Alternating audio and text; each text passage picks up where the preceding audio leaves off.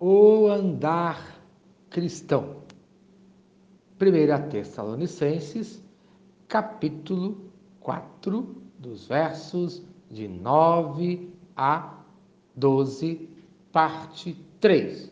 No tocante ao amor fraternal, não há necessidade que eu vos escreva, porquanto vós mesmos estáis por Deus instruídos, que deveis amar-vos uns aos outros.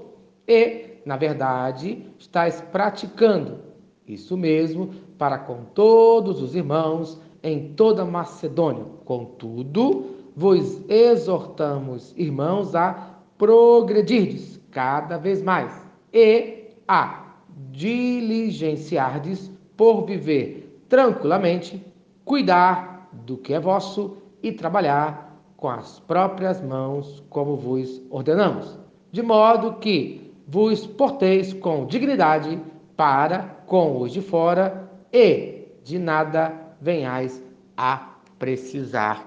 Amém. Bom, nós vimos no dia de ontem que a primeira marca do andar cristão é uma vida de santificação, é uma vida santa. Essa foi a primeira instrução. E hoje, a segunda instrução no andar cristão é andar em amor fraternal. Como deve ser esse amor fraternal, esse amor entre os irmãos em Cristo Jesus? Em primeiro lugar, esse amor fraternal é uma obrigação.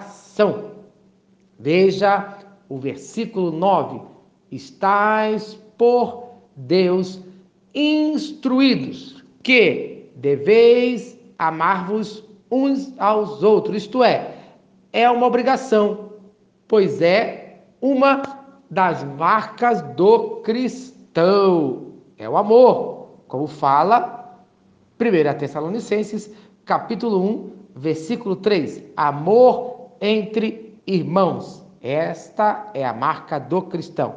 Devemos amar nossos irmãos de fé como se fossem nossos irmãos de sangue.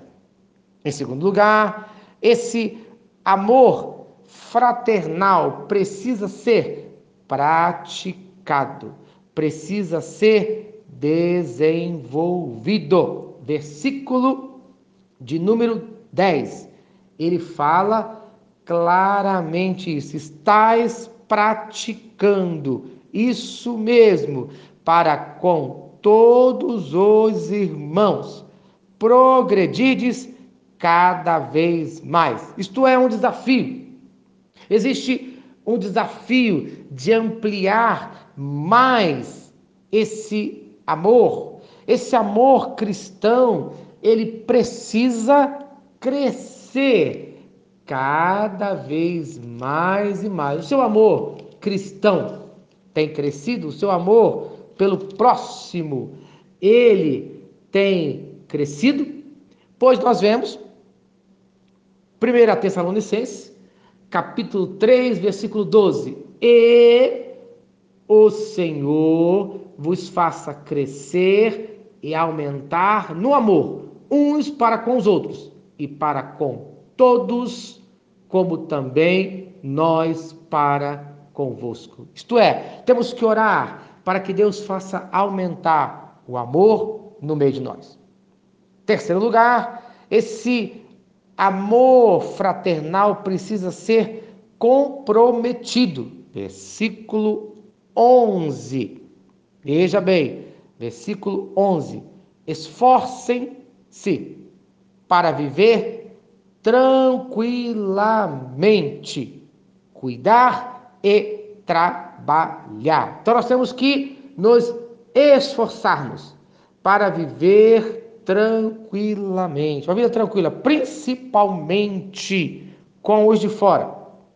Não andar apenas em amor, mas também viver com honestidade. Ele fala aqui, viver com tranquilidade. Será que estamos vivendo uma vida tranquila, estamos vivendo com tranquilidade com os de fora, com os vizinhos, com os colegas de trabalho? Será que estamos conseguindo viver? Muitas vezes é difícil viver com as pessoas que estão ao nosso redor, conforme fala lá, segunda Tessalonicenses, capítulo 3, versículo de número 11. Diz assim: Pois de fato estamos informados de que entre vós há pessoas que andam desordenadamente, não trabalhando, antes se intrometem na vida alheia. Aquele que tem uma vida tranquila não fica se intrometendo na vida dos outros. E em quarto lugar, esse amor fraternal precisa ser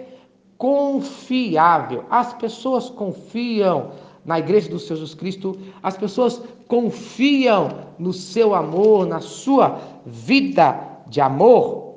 Ele fala aqui de um bom testemunho. Versículo 12: De modo que vos porteis com dignidade para com hoje e fora. Isto é, o cristão tem que amar, mas também andar com um bom testemunho para com o seu vizinho. O mundo não entra na igreja para ver um sermão teórico, mas vê diariamente em nossas vidas um sermão prático. Em nome de Jesus. Amém. Se esta mensagem abençoou a sua vida, compartilhe com quem você ama. Vamos orar? Pai querido Deus de amor. No dia de hoje, eu clamo, dê amor para a sua igreja. Desenvolva esse amor. Que o teu povo, que a sua igreja seja conhecida como um povo que ama a seus irmãos na fé.